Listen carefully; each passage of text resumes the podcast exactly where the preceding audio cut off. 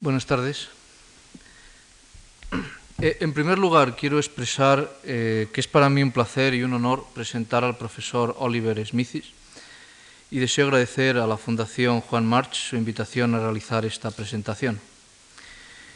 El profesor Smithis estudió en la Universidad de Oxford, obteniendo el título de doctor en bioquímica por esa universidad en 1951.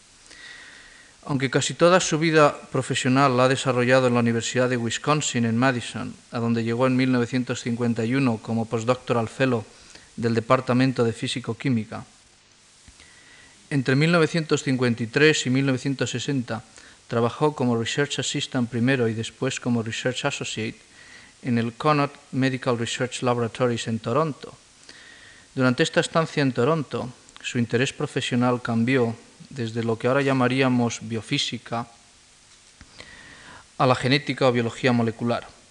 Un cambio que, como veremos en su exposición de hoy, fue determinante para su futura carrera científica. A su vuelta a la Universidad de Wisconsin fue nombrado Assistant Professor, un año después Associate Professor, y entre 1963 y 1988 ha sido profesor del Departamento de Medical Genetics and Genetics de la Universidad de Wisconsin. En 1988 decidió cambiar los fríos inviernos de Wisconsin por el clima más templado de la Universidad de Chapel Hill en North Carolina y aceptó el puesto de Excellent Professor of Pathology en esa universidad.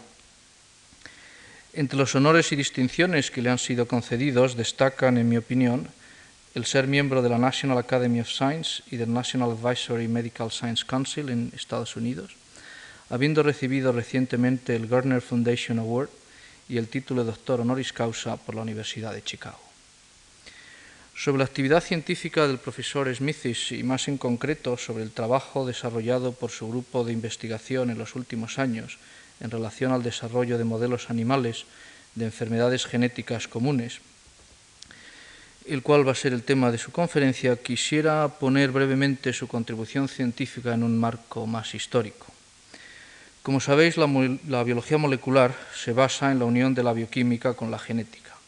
En un principio, y me refiero a una época en que la mayoría de los asistentes no habían nacido, la mayor parte de las investigaciones en esta disciplina utilizaban microorganismos y eran básicamente consecuencia de la capacidad de crecer un organismo experimental en una placa de cultivo conteniendo ciertos nutrientes. En estas condiciones las células se multiplican produciendo un número discreto de colonias todas las células que vienen de una colonia específica forman un clon, es decir, todas tienen la misma constitución genética que la célula fundadora. Mediante la selección de estas células fundadoras con mutaciones fenotípicamente observables, los productos bioquímicos de estas células mutantes, como sabéis, podían ser estudiados y comparados con colonias normales. En contraste a estos eh, trabajos en micro, con microorganismos, el estudio de la genética en organismos superiores estuvo limitado durante muchos años al análisis de los efectos genéticos de cruces experimentales. En genética humana, incluso esta última técnica no era posible realizarse, no solo por ser moralmente injustificable, sino por ser impracticable debido al largo tiempo de generación de la especie humana, unos 30 años. Al final de los años 50, los biólogos moleculares aprendieron a crecer células somáticas de mamíferos, algo que hasta entonces se pensaba imposible. Esta capacidad de tratar una célula de mamífero como si fuera un microorganismo hizo posible estudiar la genética de organismos superiores con técnicas similares a las utilizadas en microorganismos. Asimismo, estas técnicas han servido para demostrar que mutaciones puntuales en genes específicos son responsables de ciertas enfermedades comunes del hombre, como la anemia falciforme y la fibrosis cística. En los últimos diez años se han desarrollado dos técnicas experimentales que permiten alterar genes de una manera preconcebida en la línea germinal de ratones. La primera de estas técnicas, conocida con el nombre de gene targeting, consiste en la recombinación homóloga entre un gen diana nativo y un fragmento exógeno de DNA, lográndose de esta manera alterar específicamente genes de células en cultivo. La segunda de estas técnicas consiste en generar un ratón vivo a partir de estas células embrionarias que han sido cultivadas in vitro. Mediante la utilización combinada de estas dos técnicas, es posible en la actualidad alterar genes de células embrionarias en cultivo y obtener a partir de estas células animales que transmiten estos genes alterados a su descendencia. Mediante gene targeting se están construyendo en la actualidad ratones que son modelos de enfermedades genéticas comunes en el hombre, tal como la anemia falciforme, fibrosis cística y aterosclerosis. Estos ratones tienen un valor obvio, no solo para comprender el desarrollo de la enfermedad, sino también para estudiar posibles tratamientos. Eventualmente, estas técnicas podrán servir asimismo para reemplazar en el hombre genes mutados por genes normales en un proceso que conocemos con el nombre de terapia génica. El doctor Oliver Smithis ha contribuido, como veréis, de manera muy significativa al desarrollo de estas técnicas de gene targeting y de terapia génica, así como al desarrollo de modelos animales de enfermedades genéticas comunes. La conferencia del doctor Smithis se titula Making Animal Models of Common Human Genetic Disease. Dr. Smithis, it is a pleasure to have you today here at the Fundación Jiménez Díaz, Juan March, sorry, and we are looking forward to your lecture. Thank you.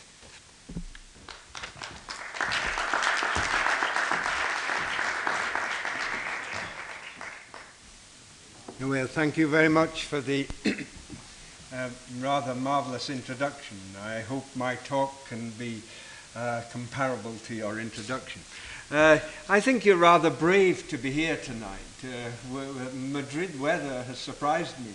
I came with warm clothes, but today I think I should have brought well, uh, clothes to, for cold weather. Um, Anyway, what I would like to talk to you uh, about tonight are the uh, experiments that uh, arise from uh, the idea of gene targeting uh, that we've heard in the introduction.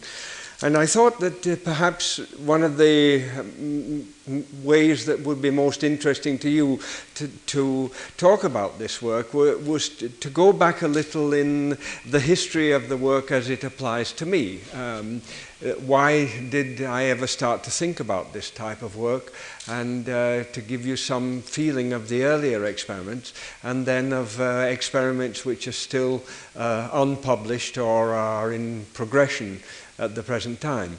Uh, so I'm, i will start with the first slide, please. And uh, uh, this slide is just to, to, introduce you again to the uh, concept of gene targeting, which is a, a, a relatively simple idea. It, it is that, that, when DNA is introduced into a cell, there is a finite chance that, uh, one, that a piece of DNA coming into the cell will find a matching sequence in the genome of the uh, target cell. And um, these procedures have been known for some time in yeast, um, and we, of course, usually call them homologous recombination, of which there are two simple types that I'll talk about tonight. Uh, the first one um, uh, leads to addition of the uh, exogenous DNA uh, into the chromosome of the target cell. Um, and I sometimes call this an O-type uh, recombination because of the, the, one can represent the configuration of the incoming DNA as a letter O. But notice that the, that the uh, target gene and the uh, uh in, incoming DNA have sequence in common uh, represented by the letters here. Uh, so CDEF, CDEF, and uh, by um, homologous recombination, which occurs with some frequency, but as we'll see, with quite low frequencies, uh, nonetheless it does occur. accurate recombination between these two sequences can occur with the result that one can read A, B, C, D, E, F through this uh, curly lines C, D, E, F, G, H, I, J, K uh, as represented here. And, and this is a simple addition of sequence to the um, uh, chromosome uh, of the target cell. By using a slightly different geometric arrangement, uh, one can um, uh, obtain instead uh, a replacement uh, type of uh, uh, homologous recombination. Here, I still have, there are four letters in common here. Here, there are still four letters in common, but I've chosen B, C, and IJ as being the four letters in common, the, the sequences in common between the target gene and the incoming DNA. Under these circumstances, one can get a crossover, which is a, essentially a double crossover. And the result is rather different because the sequences are not added in a simple way, but replace the uh, sequences present in the target gene. So here we find that D, E, F, G, H are now missing in the product and have been replaced, replaced by what I've shown here as small letters P, Q, R, S, T. So we have an addition, an old type recombination, or a replacement, which I also sometimes draw as a letter omega. This one can fancifully draw as a letter omega. So addition or replacement. Well, those are the sorts of events that I'm going to talk about. Now, how did one ever start to think about using these in, um, in uh, mammalian systems? Well, that work goes back really uh, to work that was occurring at the time that I was a graduate student. Um, and the next slide uh, will help us to see that. This is a, a diagram uh, or photographs of, of cells from an individual with uh, sickle cell anemia. And under ordinary circumstances, when there's plenty of oxygen present, the red cell has the typical shape that one associates with a human red cell. But when oxygen is short, deoxygenated blood or blood that's gone through the capillaries and had oxygen mainly removed from it, uh, the hemoglobin uh, uh, from a sickle cell individual tends to form crystals. And these long fibrous uh, protrusions are in fact crystals of the hemoglobin that are distorting the red, red cell into these bizarre shapes which bear some resemblance to uh, the the sickle of uh, um, a person gathering hay, for example. So, sickle cell hemoglobin is essentially a disease where uh, deoxygenated hemoglobin crystallizes. Next slide, please. Well, Linus Pauling, in, a, in 1949, carried out experiments which first showed that the mistake in the uh, genetic material in uh, individuals with sickle cell anemia uh, led to a change in the hemoglobin. And his experiment was done with um, a group of other individuals, was uh, to take hemoglobin from a normal individual and hemoglobin from a sickle cell anemia person and show that they didn't migrate the same way under electrical fields, under electrophoresis. And here was here were the two hemoglobins, but more easily seen as a mixture of normal hemoglobin and sickle cell hemoglobin, when one could easily see that there were two types of hemoglobin there.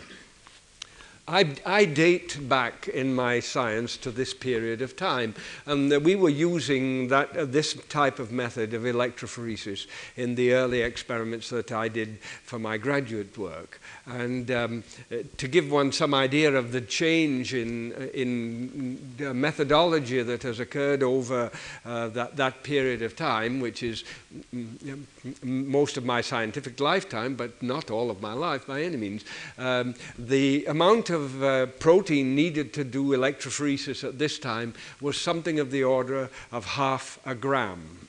Mm, one could easily do it now with half a microgram, so uh, very easily, and that would be a change in sensitivity of about one million times more. Uh, less uh, material is now needed to do the same type of experiment as was needed when uh, Linus Pauling first did his experiment.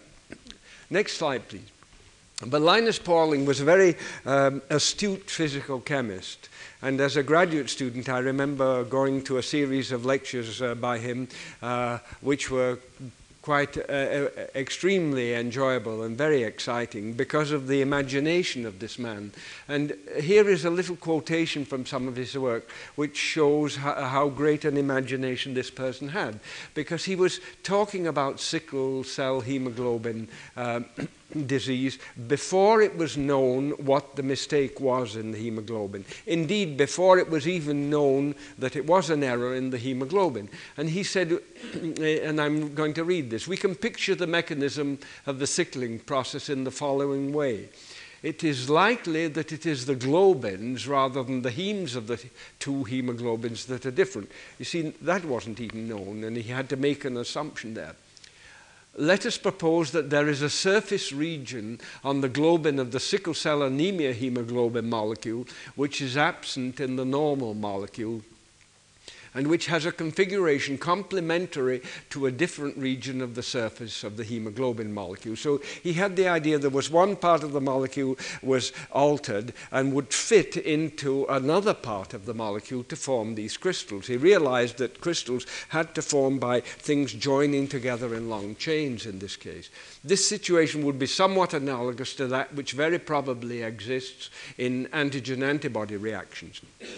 Well, now it's interesting, next slide, to see what actually happens. And, and these are not fanciful diagrams. These are diagrams from X-ray crystallography solution of uh, sickle cell hemoglobin crystals. So these are the actual long fibers that we saw in the first picture uh, as uh, analyzed by um, X-ray crystallography. And the mistake in sickle cell hemoglobin is that uh, the amino acid at number six position in the uh, beta chain is changed from glutamic acid to valine. And as a result of that chain, it, uh, change, it, it's, it's complementary. It forms a, a, protrusion which can fit into an oily pocket uh, present on another part of the hemoglobin molecule, uh, the, 80 amino acids away. Uh, here we are at position 85 and uh, 88 of phenylalanine and leucine interacting with this valine. Normal hemoglobin cannot do that because uh, for, for, two reasons. First of all, it's uh, got a charged amino acid. Glutamic acid has a charge on it. and secondly, it's too big. It's uh, a bigger molecule than, uh, and extends further than valine. So that this single change of valine, uh, of glutamic acid to valine allows uh, sickle cell anemia, mm, sickle cell hemoglobin to crystallize. But uh, notice I use the word allows. it's more complicated than um, uh, direct causation in some ways. At least the interactions are more complicated. Other things have to, have to be observed. And uh, my next slide il illustrates part of what I mean by that. That uh, here is the valine of, uh, of uh, sickle cell anemia fitting into this oily pocket. Now here is an alanine at the same position, and it can fit in quite reasonably. It isn't, it isn't prevented from going in there because it's not too big.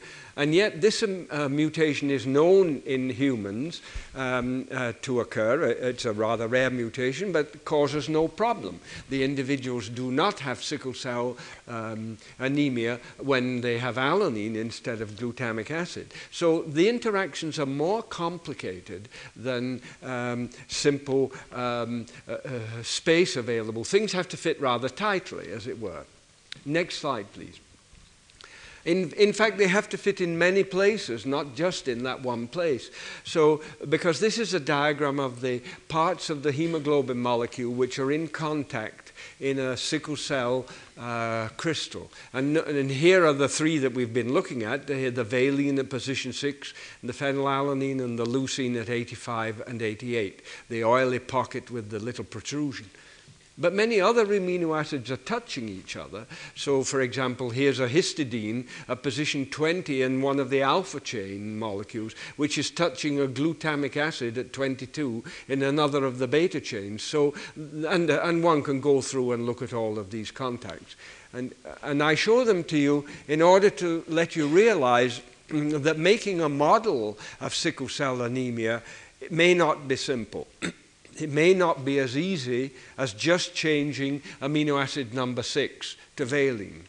In fact, amino acid number six in, in the mouse is alanine, and it, it might be relatively easy to change it to valine. But I'd be suspicious that uh, things will not work if we do make such a simple change because of these other changes, these other contacts, which may not be possible with the mouse hemoglobin molecule.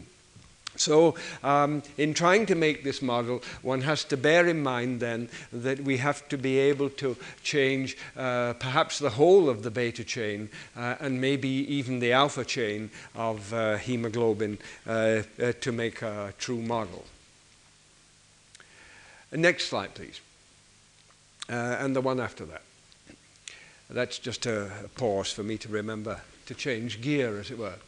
Um, how did I ever get interested in homologous recombination and globins? Well, it, it, comes from the early days of uh, uh, cloning DNA, when uh, with Fred Blattner in Wisconsin, we, um, mainly Fred Blattner's work, uh, we learned how to clone human genes in the early days of recombinant uh, DNA. And uh, quite by chance, the globin gene, we, we all decided to work with globin genes because the globin genes, more was known about them than anything else. And quite by chance, the globin gene which we uh, cloned proved to be one of the fetal globin genes. These are, the, as we now know, the arrangement of the globin genes of humans with um, uh, an embryonic hemoglobin gene, epsilon, two fetal globin genes, G gamma and A gamma, which only differ in one amino acid, glycine for alanine, uh, a pseudo gene which no longer can make uh, hemoglobin, and the two adult globin genes, delta and beta of which uh, delta is a very minor hemoglobin chain, making about 3% of the total hemoglobin, whereas beta globin, uh, the, the major gene, uh, corresponds to about 97%. The alpha globin genes are uh, somewhat simpler. Uh, there is an embryonic one which matches with the embryonic beta chain gene in, in early embryos of humans. A, there are two pseudogenes here, uh, as it were, as I think uh, Phil Leader once gave a good name for these. He called them rusting hulks, imagining a ship that has sunk and, and you see the remains still rusting away at the bottom of the, of the sea. And these are, in a sense, rusting hulks of genes which are no longer used by um, uh, humans although they sometimes can co still convey information to other genes. Uh, humans have two alpha genes here. And so we have two alpha genes and uh, two adult beta genes, of which uh, this one is the most important. Well, in studying the, these uh, fetal globin genes, very rapidly in uh, working out their DNA sequence, it became clear that they in some way could communicate easily with each other. That sequences from one of the globin genes could be transferred to the other globin gene by a process which uh, was called gene conversion. And the more one examined this whole region, and indeed other genes subsequently, the more it was obvious that DNA sequences which are in common will interact with each other and uh, will often undergo uh, some type of recombination. If we're going to see this recombination in, uh, in evolution of humans or in differences between different human individuals, then the recombination has to occur sometime in the development of germ cells. But it doesn't mean it cannot occur at other times. And uh, so, in my mind, as a result of this type of study, uh, was um, a, a, deep under, a deep, well, understanding perhaps, maybe not understanding, but a deep appreciation of the frequent occurrence of interaction between sequences that are identical and with crossing over between them. And so, uh, uh, remembering also the work of um, uh, Linus Pauling and the sickle cell anemia uh, studies, one felt a sort of frustration in, uh, as a molecular biologist that we could clone these genes so easily and get millions of copies of a good gene, and yet individuals were out there who had a mistake in one of the genes. We knew what the mistake was, and somehow it ought to be possible to get these two sequences together. The sequence from outside the individual, um, uh, which we have cloned, and uh, the sequence in the individual, which is, has an error in it. And uh, the way to do this seemed cl quite clearly to be some sort of homologous recombination. And so I remember my work was not going very well. My experimental work in the laboratory was, was really rather unhappy in many ways at that time. Experiments weren't working. And then uh, in teaching my class about um, uh, molecular events, I read a paper uh, which uh, made me real, made, gave me the information to invent a method of measuring uh, a, a homologous recombination or gene targeting, even if it was very rare. And the next uh, slide uh, is a page from my notebook. Um, the paper that came out uh, came out on April 1st, and it was nothing to do with gene targeting. It was to, uh, a method of isolating a transforming gene. And it was, um, uh, it used some genetic tricks which enable one to rescue a rather rare piece of DNA. And it, uh, it, it triggered something in my mind, and I find that, I sat down, and I don't even remember exactly how, how I came to write this page, except in the, the page in front of my, in the next, uh, immediately preceding page in my notebook, has nothing about gene targeting, and this is the first time I sat, sat down and began to think about it. And I wrote down that I needed an assay for gene placement that I, my aim was to place the corrective DNA in the right place. The idea of bringing, bringing in normal beta globin DNA to modify sickle cell globin DNA. And I needed an, an assay for developing techniques.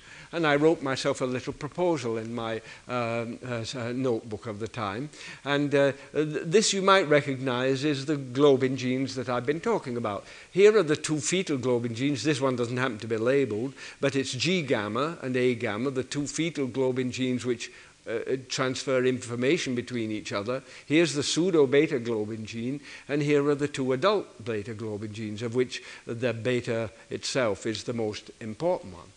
And my idea was to construct a piece of DNA that would have, or to clone a piece of DNA that would have the same sequence over large uh, stretches of the molecule uh, uh, and you might notice I put a little thing here because I'd seen indications of crossing over occurring frequently in these two genes involving a repetitive sequence here. So that's why that little symbol is in the end. And maybe uh, I also knew there was a sequence like that here. And I thought perhaps these repetitive sequences might help in this recombination. But in any case, I needed something where uh, this squiggly line represents identity of sequence, that this long region of identical sequence and this region of identical sequence could cross over and uh, do the replacement type of uh, uh, recombination that I showed on my first slide. Well, in order to do this, uh, it, it, was clear that uh, this might be quite rare, and I would have to have a, a, rather powerful method for doing it. And so I decided, first of all, I must know that the DNA that I'd introduced into the cell had got into the cell somewhere. So I, I thought I would uh, take cells which were lacking some function, and here the TK stands for thymidine kinase. And uh, human, some tissue culture cells are known, human cells in tissue culture, which have uh, the, uh, this enzyme uh, missing. And so these will be TK minus cells. And if they're TK minus, they won't grow in a selective medium uh, called HAT medium. That stands for hyperxanthine aminopterin thymidine. Um, so TK minus cells will not grow in HAT medium. So I proposed to put a TK gene in the incoming DNA so that any cell which had taken up this DNA would then um, become TK plus. So I would transform the human TK minus cells and grow up a large number of transformants. Then these will be TK plus now. Any cells that had not taken up the DNA would, of course, die. So I could now prepare DNA from the TK plus cells and cut it with a restriction enzyme in order to look for a special piece of DNA that would tell me that homologous recombination had occurred, that gene targeting had occurred. And this was the special piece of DNA. Now, what's special about it? Well, notice that the incoming DNA has on it a, a special piece called SUPF. That stands for a suppressor of AMBER mutations. It's not critical to know uh, what it is really, except it's something that we can score for. But it was this gene which had been used in the paper that I had read on April 1st.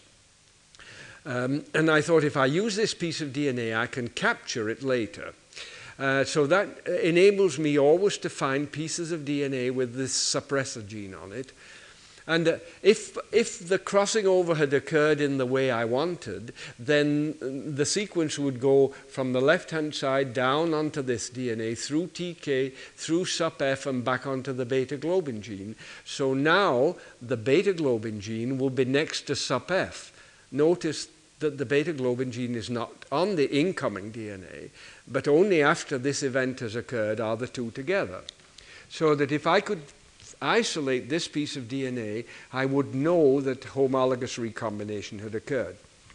And this principle of finding two things together that are uh, each on the either on the target or on the incoming DNA, proves to be the most important single way of detecting homologous recombination. And it's used very extensively now, and you'll see uh, towards the end of my talk where we use it uh, in our experiments now. Well, anyway, so I, I, thought, I felt rather confident about this experiment because I, th- I knew I could get something like a factor of 10 to the fifth selection from, from uh, TK uh, minus to TK plus, so that's selection in the eukaryote. I knew that I could find suppressor genes again with a, a, frequency of about 10 to the fifth, so that's another 10 to the fifth, and I could find one beta globin containing bacteriophage in a million non containing. So I had something like 10 to the fifth, 10 to the fifth, 10 to the sixth, 10 to the 16th was the arithmetic that went in my head as being the power of the method. But there are only 3 times 10 to the ninth base pairs in the genome. So if it was random, I ought still be able to find that this had occurred. And it was with that sort of number that I went ahead with the experiment. I think the numbers are slightly wrong. If you sit back and think about it, I think you'll realize that some of the numbers are, are counted twice. But I didn't know that, and, and you don't need to know it really. You just need to know, as I felt at the time, reasonably confident that this experiment would work confident enough to take a long time to do it. And in fact, as I'll show you in a moment, it took three years to do this experiment. This started in 1982. Um, next slide, please.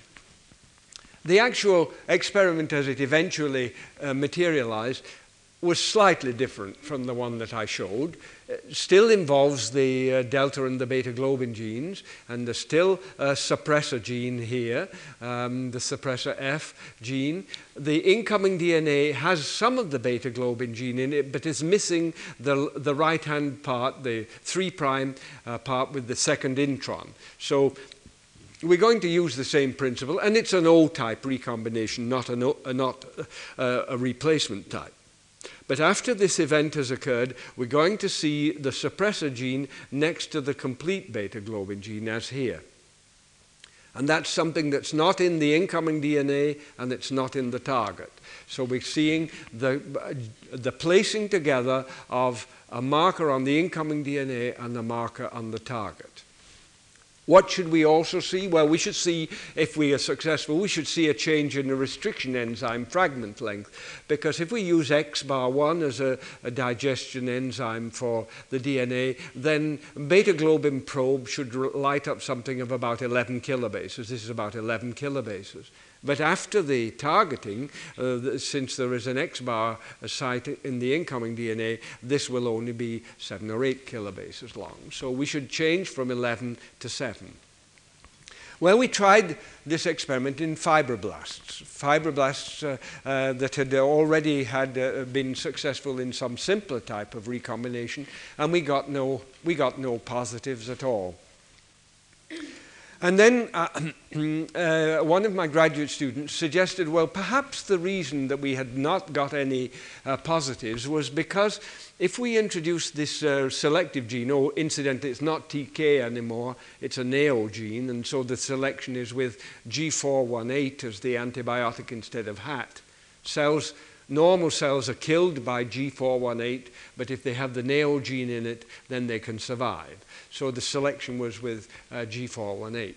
Well, anyway, my graduate student suggested that perhaps the NAO gene, when it's in the middle of the beta globin locus, will not work unless the cells can make beta globin.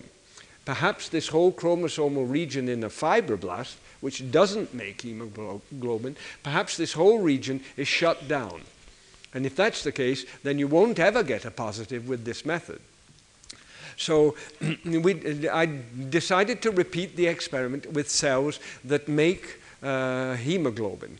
And uh, there aren't any human cells that can be grown in tissue culture that make hemoglobin. So we had to use a mouse cells uh, that were uh, uh, on, of the erythroid or the red cell uh, lineage and uh, can make hemoglobin and take mouse cells with a human chromosome in them. And so we used mouse cells with a human chromosome.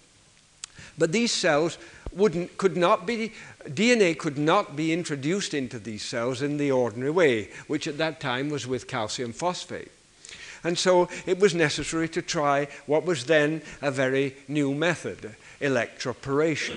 Electroporation is you put this, as most of you probably know, you take the cells, you put them into uh, between two electrodes in the presence of DNA, and you give them an electric shock. Well, there weren't any pieces of equipment available for this. So uh, you couldn't go to the Biorad or uh, uh, some other chemical, uh, uh, uh, scientific supplier and buy a machine. you had to make your own. Next slide. And the, the next slide shows the one that I made. It's made out of a baby bathtub and a test tube rack and some little pieces of electronics. And this experiment was done with that equipment. And the reason I show it to you is not to encourage you to waste time making equipment that you can buy, but to show you to make equipment when you can't buy it. There's the difference there. It will save you time to make the equipment when you cannot buy it, but it will not save you time to make the equipment if you can buy it. Um, so this was before you could buy the machine. Anyway, it worked very well. Next slide. And um, uh, what we did was we found then that we could recover bacteriophages with this piece of DNA in them. So we, to repeat the experiment, the DNA is introduced into cells by electroporation. They're exposed to G418, and we get the colonies that have uh, now, are now resistant to G418. And we assay with the bacteriophage assay and find as a result of that that in this pool of cells, initially a pool of 300 different colonies, in here is one that has the recombination. So one then divides these uh, 300 colonies into a subgroup of 30 or so, 20 or 30, and does it again with, with 10 different uh, pools of 30, and finds the pool in which a positive is present find that pool, and now you've now know that the 1 in 20 is correct, or 1 in 30. Make individual colonies now, and then assay the individual colonies. But at this time, it's not necessary anymore to assay uh, with the bacteriophage because once the colonies are pure, you can go to a simpler method and use restriction enzyme on the DNA, and it's more direct. It doesn't have any assumptions in it about the method. And so the excitement is to look at these single colonies and digest them with the restriction enzyme XBAR. And if the, if, if the experiment has worked, the 11 kilobase uh, fragment will have been changed to 7 kilobase.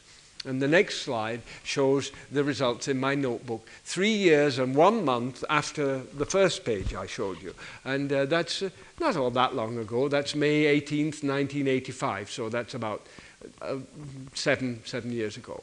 And this is the, this is the result. And all of these colonies were, uh, there were 20 on this particular blot, and uh, maybe it's easier on this one. Uh, all uh, these 19 have the same size, 11 kilobases, and there is the one which has changed its size, telling us that indeed we had hit the right gene. So there it is, number 20 is it and uh, a very satisfying result. In fact, that's probably the most exciting experiment th- that I ever personally did because everything up to that point had been indirect.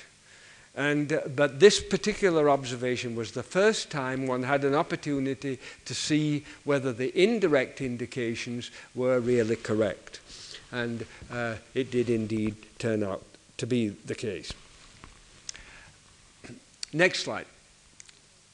what did we learn from this 1985 experiment? Well, we learned four things uh, that uh, carry on to further experiments. We learned, first of all, that targeting of a native gene, a native chromosomal gene, is possible. That's the most important thing. It is possible to do this type of uh, experiment. But the frequency was very rare still. One event in about 10, the, in about 10 million cells we learned that a selectable helper gene, the G418 resistance gene, the NAO gene, can enrich for targeting when the target locus is expressed. We learned that targeted cells can be identified by looking for this diagnostic recombinant fragment uh, with a marker specific for the incoming DNA now being next to a marker specific for the target locus. Those are the things I've shown you. We also learned something else, which I didn't show you, but I can add, that when electroporation was used in the experiment, we usually found that there weren't any sequences that went anywhere else. So the uh, targeting was a very clean reaction. It worked very well. But the frequency was quite hopelessly low to use in anything like gene therapy. So how are we going to pursue with this idea of doing something towards the treatment of diseases like sickle cell uh, hemoglobin disease? Well, it seemed then that the best thing to do is to start to try to make, as we heard in the introduction, an animal model that will allow one to see, um, uh, to, to, to have an animal which can duplicate a human disease and to learn to treat the animal with new methods, including perhaps gene therapy. Next slide, please. Uh, and the one after. Uh, and this then uh, is the equivalent diagram that I drew for human globin genes of the mouse globin genes. And more or less the same genes are there. There is indeed an embryonic one. There are probably two embryonic one uh, genes. There are more pseudo genes, and the adult genes are two, like they are in human. But in this case, they have a relatively more equal expression. The, the mouse major gene is about 60%, and the mouse minor gene about 40%. So instead of being 97 to 3, it's 60 to 40. That immediately tells us that if we're going to do the mouse, we're probably going eventually to have to change both genes. We may have to change the alpha genes, as I mentioned, but it, to begin with, we would like to know how difficult the problem is some genes are more easy to target than others, as I, sh I shall show you at the end of this talk. Um, and uh, what I will show you is that some are more difficult than others, really. Uh, uh, we didn't know how difficult this gene would be. So one doesn't start with a very complicated experiment, one starts with a simple experiment. And the simple experiment we decided to do was to inactivate the major gene here. Now, if we in inactivate that gene, we can expect to get something like thalassemia. Thalassemia being the genetic disease that is a result of not making sufficient hemoglobin. But we wouldn't get very severe thalassemia probably because we would only knock out one of these genes and the other one would be left in reserve. So we expected in the knocking out of this gene to make what one might call thalassemia minor, the less uh, severe form of thalassemia uh, that in fact many people can manage with quite well. Uh, so, however, the experiment is to find out can we do this, uh, can we do the manipulation. The next slide shows uh, the uh, steps that we're going to have to use, and that they're the, what we've already seen. We're going to have to introduce the DNA into the cells, electroporation. We're going to have to find those cells that incorporated the DNA into their genomes with a selectable helper gene, and then we're going to have to identify those cells in which targeting has occurred. And uh, we've seen already that one can do this by southern blots. But nowadays we can do it by uh, polymerase chain reaction, by PCR. And the next slide uh, shows uh, what, how one can use PCR to do the same type of experiment that was done in the first experiment by uh, bacteriophage. Here is um, an omega type or a, an, a replacement type of, uh, of recombination um, letter omega. homology CDEFGH, CDEFGH. After the event has caused the replacement of this region uh, by the incoming DNA, we can see that two things come together again that were not together before. This little piece of DNA that I've marked as P1 here, or P1 here, is now next to J. Well, it wasn't next to J on the incoming DNA, and J didn't have that little sequence here. So only after the recombination is P1 next to J. And if we make primers for PCR from these two uh, pieces of DNA, then amplification of the, of the, between these two primers will tell us that homologous recombination has occurred. Because only when the two primers are on the same piece of DNA can PCR occur. Once again, though, in doing these experiments, perhaps not this very one, but this type of experiment, uh, we ran into the uh, problem that machinery wasn't available. This was before these experiments were, this type of experiment was started before CETUS had made their machinery for uh, doing um, PCR. So uh, I uh, uh, arranged with them to collaborate and they, they would make machine for me, but they were very slow much too slow for me. So in the end, uh, as usual, back to the bench, and the next slide shows uh, the machine that we actually did the experiment with. It, it doesn't look like a modern PCR machine but it has three water baths, which are, one of which is very hot and the intermediate temperature and a lower temperature, and so it has six uh, uh, uh, tubes going into it. And uh, it is a hexapus is a reasonable name rather than octopus because it has six tentacles instead of eight. But, uh, and although these valves are the sort that you get in a, a heating system of a, car, of a, of a house, the machine proved to be very reliable. And it has the world's record for PCR, and it's a world record which I know can never be beaten because it managed to amplify a single molecule to a visible band. And you cannot amplify less than a single molecule, um, uh, and, uh, except in your imagination. Well, maybe one might argue that you could, you could melt the DNA and you could um, uh, do half a molecule, but uh, nobody has done that yet. So this is still the record holder.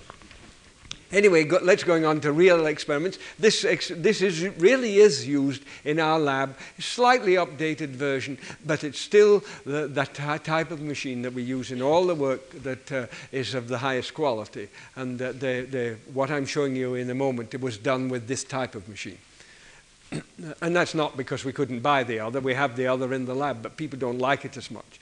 Um, next slide. This is uh, now uh, a more up-to-date experiment, which has not been published yet, uh, by my uh, postdoctoral fellow Ron Sheehy. And this is the mouse beta globin, adult beta globin gene, which we're going to target. And uh, has three exons. And uh, here is a structure which you'll now recognize as an omega, all right. a homology here with the neo gene interrupting the second in exon so that it won't be able to make hemoglobin anymore. And it's helped by a trick that Mario Capecchi devised in his laboratory, Mansour and Capecchi, to use negative selection um, with the thymidine kinase gene uh, and gangcyclovir. I won't take too long to explain that. Those of you who know uh, will understand that this can be used to reduce the number of cells in which this DNA has gone to the wrong place. Because if it goes in the wrong place, the TK gene will be there, and you can kill cells that have the uh, herpes simplex, the TK gene. It's the opposite of my first experiment. You can kill cells with the, uh, this gene in if you wish to by using ganciclovir.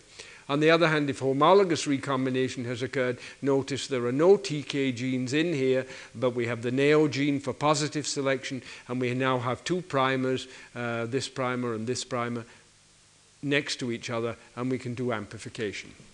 Next slide, please. So here the experiment was done. This is a year ago, last October. It's, uh, so it's about a year and a half ago. And uh, Ron Sheehy did the experiment, and uh, this was the first time he did the experiment. So some scientists have a natural good fortune. Um, the experiment worked the first time.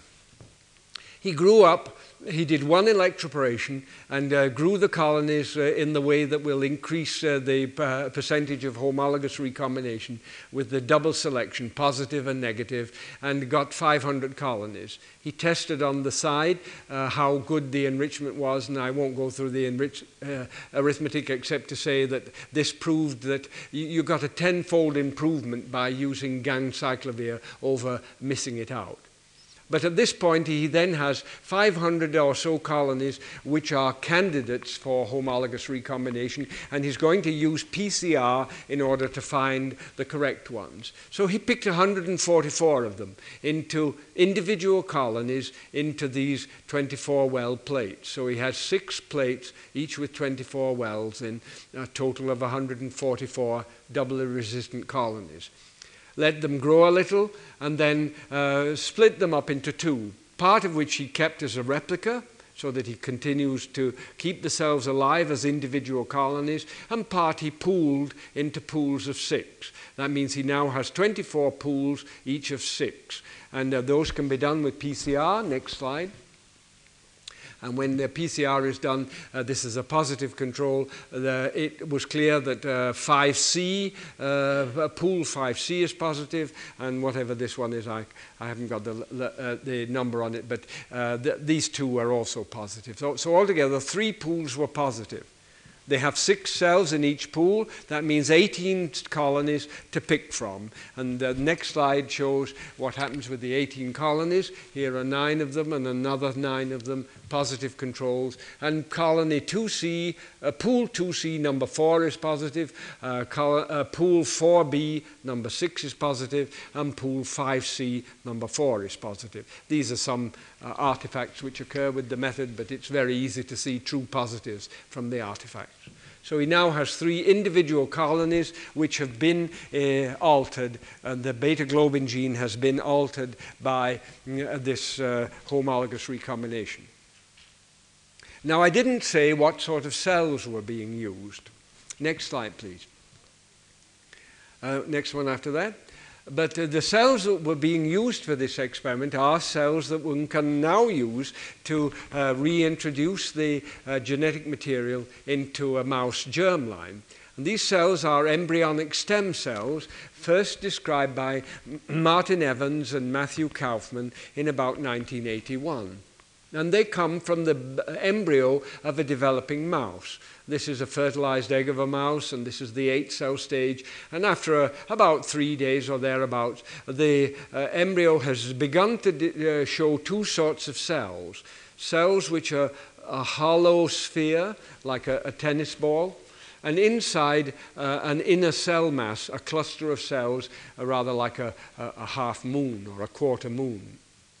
The outer cells are the trophectoderm, and they are going to give rise to the membranes of the, of the uh, mouse, uh, developing mouse, and the placenta. Don't take part in making the embryo proper.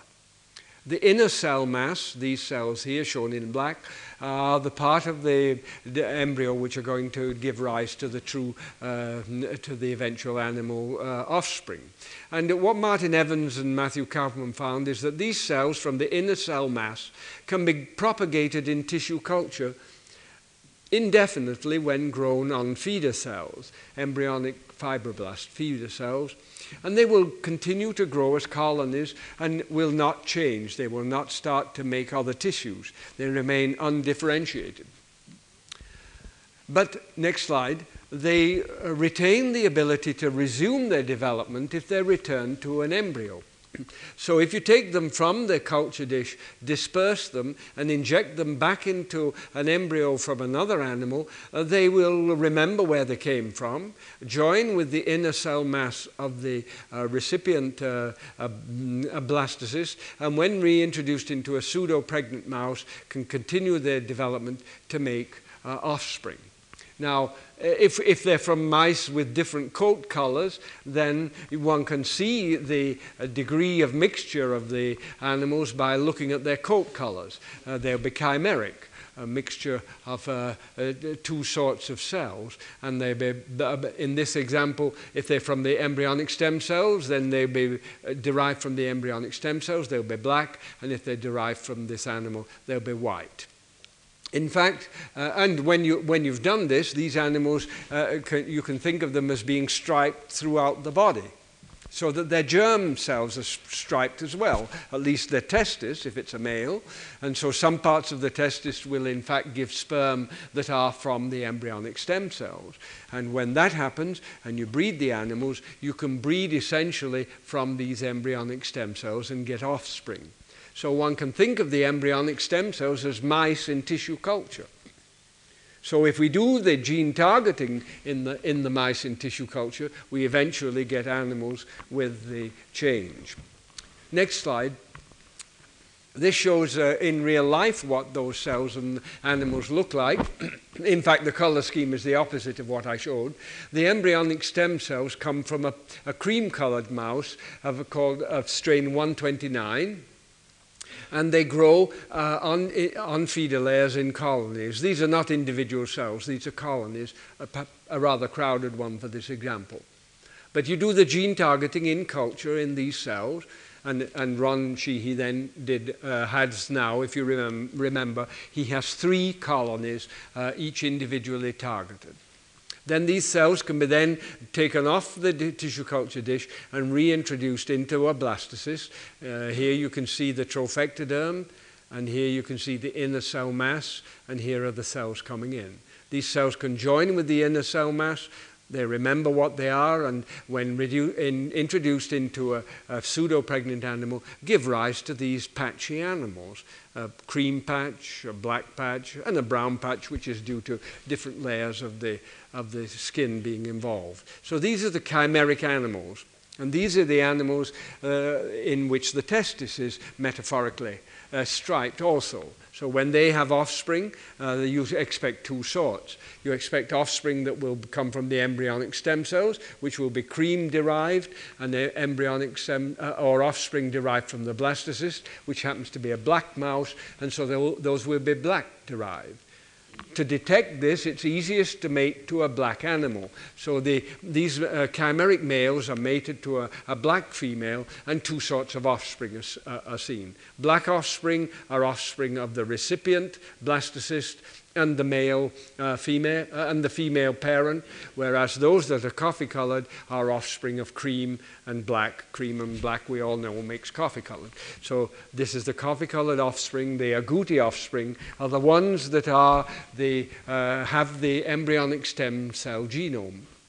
Now, they will be, some of them will be heterozygous for the gene we're interested in, and we can mate them then, brother sister mating, and get out the homozygotes. And uh, Mendel uh, is always looking over us, and um, here you see Mendel did his work with one to two to one. When you mate a heterozygote, you get one homozygote of one type, one homozygote of the other, and two heterozygotes. Well, the number isn't always exactly 1 to 2 to 1, but uh, it's a good example here. Of course, the gene we're looking at won't necessarily be associated with color. Uh, so that one has, in fact, to do DNA measurements on the animals to find out who is who. and those experiments, that uh, has, in fact, been done. Next slide, please. So uh, this is, uh, this is the uh, actual outcome of that experiment as it happened in real life. The uh, blastocysts were injected with, um, uh, the, uh, this is two of those cell lines we talked about, and 4B6 was very good because the first injection, 13 pups were obtained, 10 of them were chimeras, and 7 males, and with a high degree of a yellow, a yellow skin. This is, I might say, a, a very good experiment. There are hardly any experiments which work as easily as this. And I will show you in a, uh, just before finishing one that's very much more difficult. But this does happen sometimes as easily as this one. So 4B6 gave good chimeras and so can be expected to breed well. Next slide, please. And um, uh, in fact, uh, 4B6, this male, 95% uh, chimera, uh, was used and uh, mated with a 129 female. And we knew from the mating when to expect the offspring to be born. And it was Monday morning, February 25th, a year ago. but when you get to the cage, what do you find? You find some paws. That's all that's left of some of the animals. Only one left. Sometimes these animals, and 129 is particularly bad at this, if they have a small litter, they decide uh, it's not worthwhile, as it were, and uh, I'm going to start again. And they, uh, the, the pups are destroyed. I think, in fact, what really happens is that they don't get the proper hormonal stimulation, and things go wrong inside the uh, physiology of the animal. But even in this case, you actually can rescue uh, the animal. And this particular one was rescued. The one surviving pup was rescued by mixing it with another litter from another uh, mm, uh family, as it were. And but the trouble is, the, the female mice can recognize their own, and they will take the one that's not their own and put it on one side. And uh, so you've got to confuse them. And the way to confuse them is to put them in the palm of your hand all together and roll them together because they do it by smell. And after one time, well, maybe she can still pick it out, but after that's been done a couple of times, the mother is so confused that she doesn't know who's who anymore and uh, will adopt well. Well, in fact, that did happen in this experiment.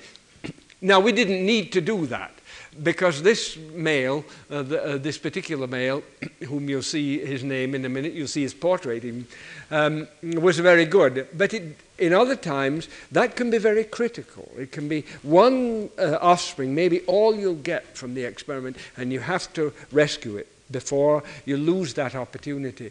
And, now, and we, we, we do a, a calculation roughly that the cost of getting an, an embryo with a modified gene is roughly $50,000 to get one with a modified gene. Once you've got it, the price goes down very quickly.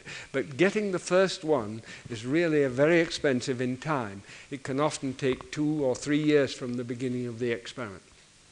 So that you do experiments like this rescue experiment. Next slide, please.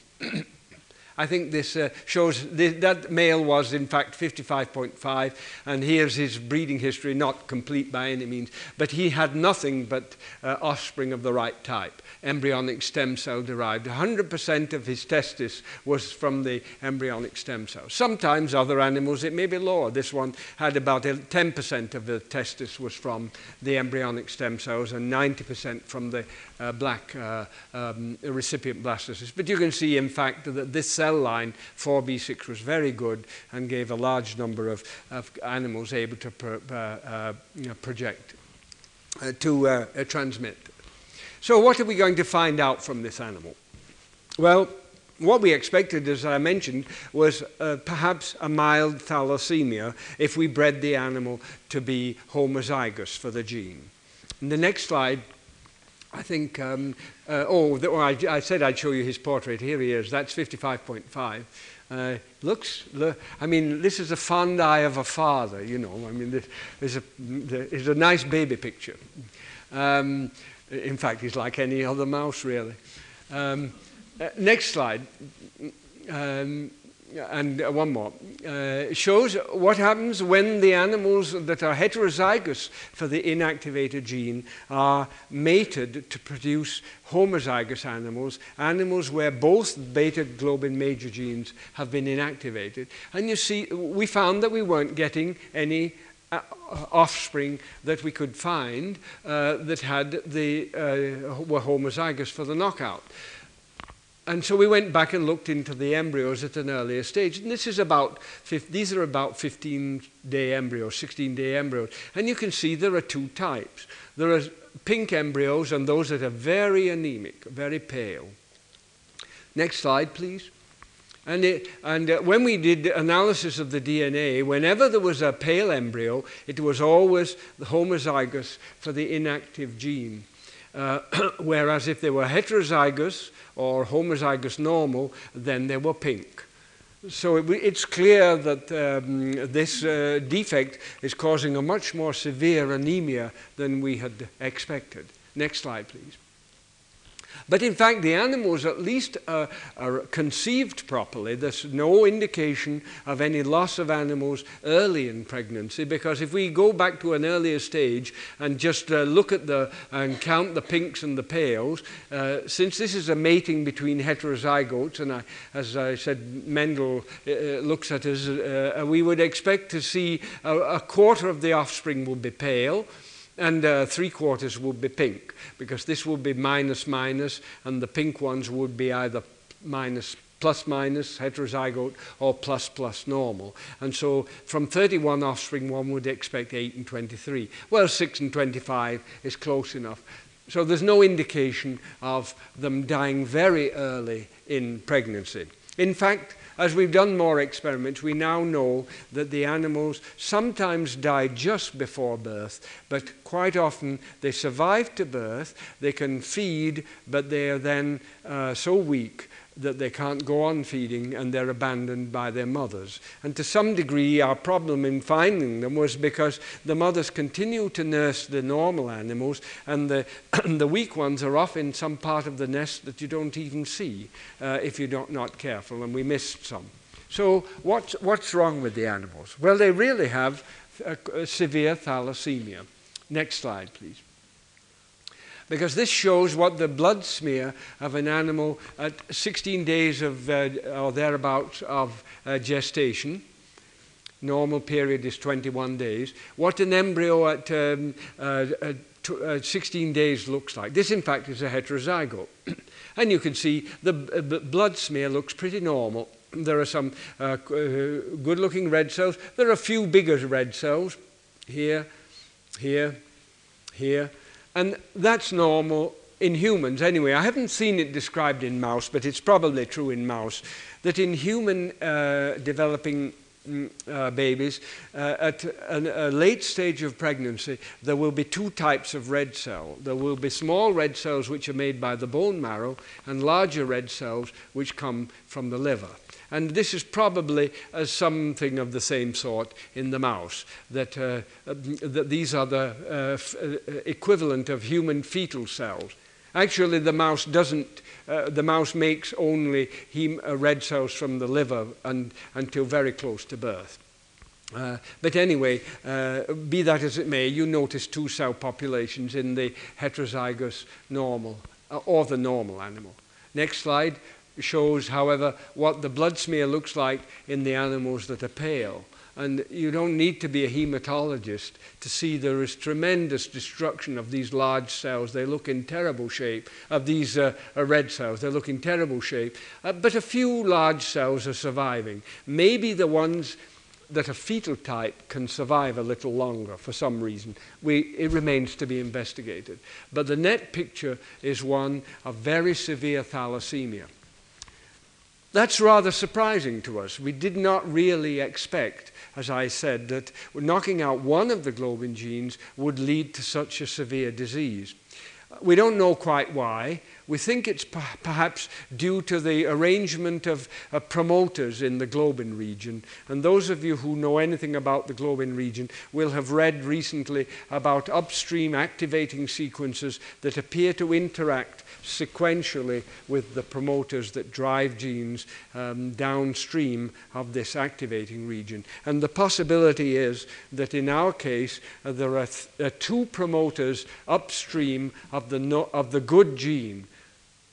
The two promoters are the, are the promoter of the beta globin major gene that we have inactivated, and that's no good. So if that promoter is used, you don't get a good product. There's also a promoter for the G418 resistance gene, the NAO gene, and that one, when it's activated, doesn't make anything useful to the animal in the ordinary way. So there's competition for the one remaining good promoter in the beta globin minor gene. That's our hypothesis. It has to be tested. But the animal, nonetheless, is going to be very useful to try to use, to use uh, for developing uh, um, gene therapy or other methods of treating thalassemia because unless we treat these animals, and we have to treat them in utero, uh, to get them to survive. Unless we can treat these animals uh, to make them recover from thalassemia, they will not survive. Uh, so it's a very good model uh, in the, the sense that it's an all or none model. If you succeed, you will be able to see it quite dramatically. And we hope to use these animals for that purpose so that an experiment that set out to be sickle cell globin experiment ended by being a thalassemia uh, model. That's critical in parts of the Mediterranean and in, in China and in India, where the, that disease is common. It's common where there's malaria. Well, I'm, I'm going to end in, uh, with one more example, which I'll do quite quickly because of time now, and that's uh, uh, a model uh, of another genetic disease. Sickle cell anemia is the most common uh, single gene defect in uh, black Americans. Um, and in parts of Africa, the frequency can be as high as one in every 40 individuals that's born. Cystic fibrosis is the most common in white individuals in the United States. And uh, recently, about three, four years ago now, uh, the gene uh, responsible for uh, that uh, disease was uh, isolated. next slide, and then the one after, please. Next one. And this shows that uh, a recent picture of the cystic fibrosis gene, which, to give it its full name, has the cystic fibrosis transmembrane regulator gene. But uh, I don't know anybody who ever calls it that. They call it the cystic, CF gene or the CFTR. Uh, but it, in fact, it's a big gene with uh, about half, uh, about a, a quarter of a million base pairs long, and it can have mistakes in many places. The most common mistake is in exon 10. Exon 10 here, uh, where phenylalanine at position 508 is deleted. So one amino acid is missing. In sickle cell disease, one amino acid is changed. In cystic fibrosis, one amino acid is missing. So we would, and since this is, uh, this is the most common defect, we would like to be able to do something about that one. And I think the next slide shows the sort of uh, uh, hierarchy that we would like to do. We're going to start by, first of all, making animals devoid of uh, the cystic fibrosis CFTR function, because that can be used um, to test replacement therapies. Many different types of replacement therapy could be tested in such animals.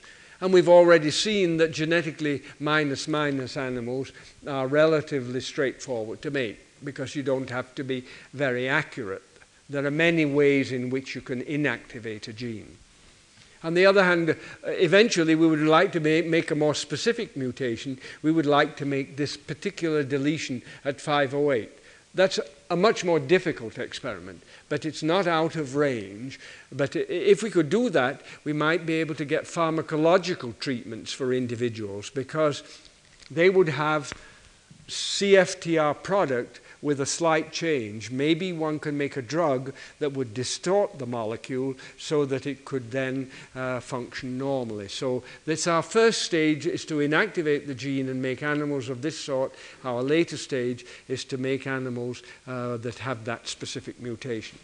Next slide, please.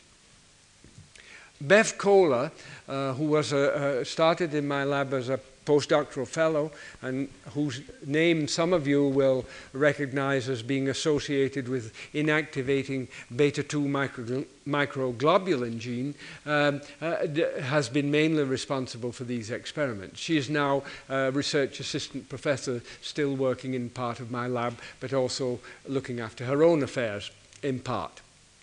And the, the uh, construct to, to, be used to inactivate ex, exon 10 we thought we would learn with exon 10 because exon 10 is where we want to make the 508 model later on, um, is very like the one that you've seen from Ron Sheehy in Ron Sheehy's experiment. It's a, an omega type uh, inactivation. It has TK genes on it in order to allow us to use negative selection if we wish.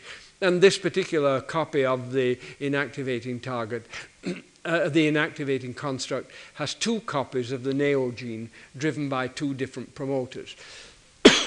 the reason for this is that we weren't certain. Um, well, I'll perhaps uh, let me let me just uh, say I'll tell you in a moment what the reason for using two is. And uh, when, if, if the homologous recombination occurs in the correct way, then we should have a chain termination uh, within this exon, and uh, the, uh, we expect to see cystic fibrosis when this is homozygous for this. So the experiment was done in three stages. We didn't initially plan to do it in three stages, but as you'll see, as the experiment gets more and more difficult, you have to use a different method. Next slide, please. This is a summary of the experiments, which have, these have been published up to uh, December of uh, last year. And the first experiment was a very straightforward experiment because it just consisted in, in um, uh, looking for targeting by a, a southern blot. Let's go back one slide, please. You can see what I mean, that if we do this experiment, select for uh, survivors uh, with G418, then examine the DNA of the individual cells, then uh, the restriction fragment should have changed from 3 kilobases to 5.7 kilobases because of inserting uh, this piece, which is about 2.7 kilobases. So one can do the first screening in a very easy way. You take the colonies which survive the uh, first selection and just do, make DNA from them and do southern blot without anything complicated. Next slide again, please. And that's what the first experiment was. And that means that 300 colonies were grown up and 300 separate southern blot experiments were done. Well, now many of you will have done southern blots, and you know that by the time you get to 300, you're getting rather tired. And so the, at that point, the experiment was changed to the next type of experiment, which is like the one that we did with Ron Sheehy, which is to pick individual colonies pool them in small pools, or maybe not even pool them if you're not doing terrible many, but just do PCR on them. And so the next uh, several, um, uh, or something of the order of uh, uh 2,000 were done by picking individual colonies and doing PCR on them, and none of them were positive. So that means the first type of experiment, the easiest, by southern blots, failed. The, and that gives you, say, roughly, you can do roughly 100 colonies or something that targets one in 100. The next type, by picking individual colonies, uh, no, uh, uh, back one, please. That, uh, that, that was not next slide. Um, the, um, the next difficulty is to pick, uh, the next order of magnitude of difficulty one can tackle by picking individual colonies and doing PCR. Then you can get up to about a thousand. After that, you're getting too many colonies in your deep freeze or in your, uh, or in your incubators. You, to look after a thousand different colonies is quite difficult. So one goes to again to another method, and the third method and the last method that we used was to now to analyze the, mm, the cells directly in pools. In other words, to plate the embryonic stem cells in such a way that there would be natural pools of about 20 or 30 colonies in each well, and then analyze the contents of each well separately, which gives you another tenfold. So in this way, you can change from something one in a hundred, one in a thousand, one in 10,000. In fact, it was nearer the 1 in 10,000, the frequency, because in these experiments it took a total of 12,000 colonies to isolate four uh, targeted colonies. These are four colonies in which the cystic fibrosis gene has been altered. But notice that they don't really occur randomly that in the, there are a group of three here, three experiments, six, eight, and nine, which gave, each of which gave an individual colony, and then a long series without, and then another one here. And what we found out was that these were with cells that would, had been passaged a long time, and uh, so had been used. Uh, uh, ES cells transferred to a new dish and then used, transferred to a new dish and then used, transferred to a new dish and then used for quite a long time. This, these were with fresh cells. If you're going to do an animal experiment, the cells must be fresh. And so the thought was, uh, having shown that it would work, go back to fresh cells. But it didn't work again, despite the fact that we looked at more colonies than had worked previously. And only by the time that we got to late passage cells did we get another positive. And at this point, you get rather despondent because that means that these cells are not very good at giving chimeras anymore. And that, in fact, was the case. That all these four cell lines were individually tested and gave poor uh, chimeras.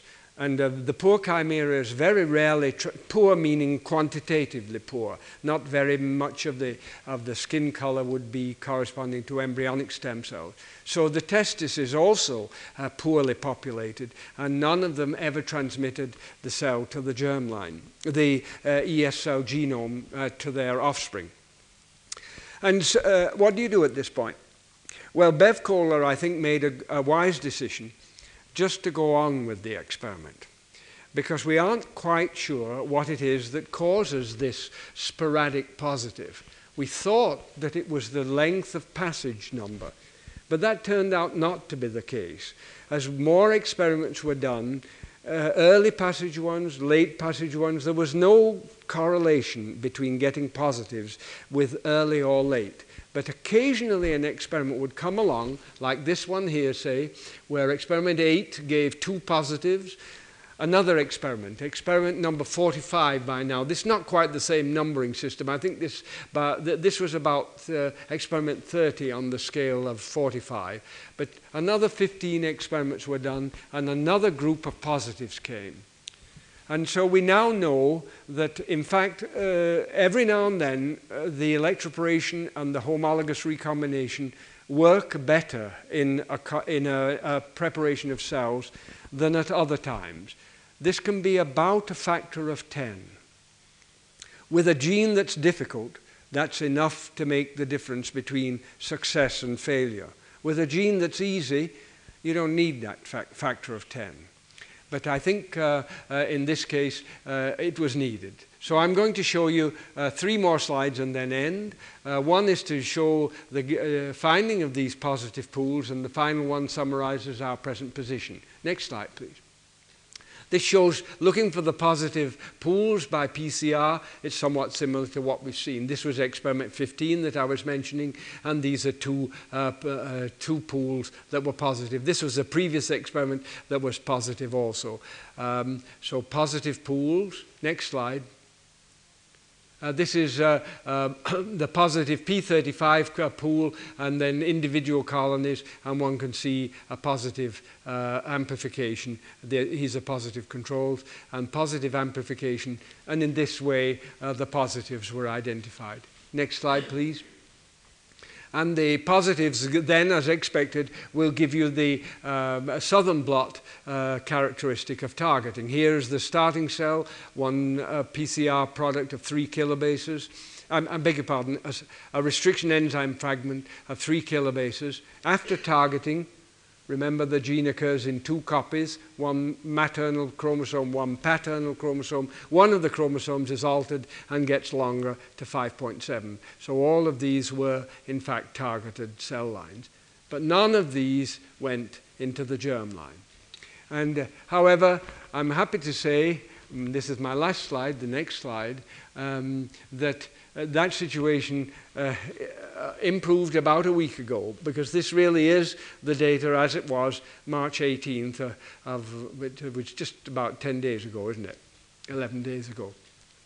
That we had, uh, the, uh, my, my earlier slide showed four targeted cell lines. Three more have been done since the paper was published in 1991. And experiment uh, 45 yielded four targeted pools. You now know what a targeted pool is.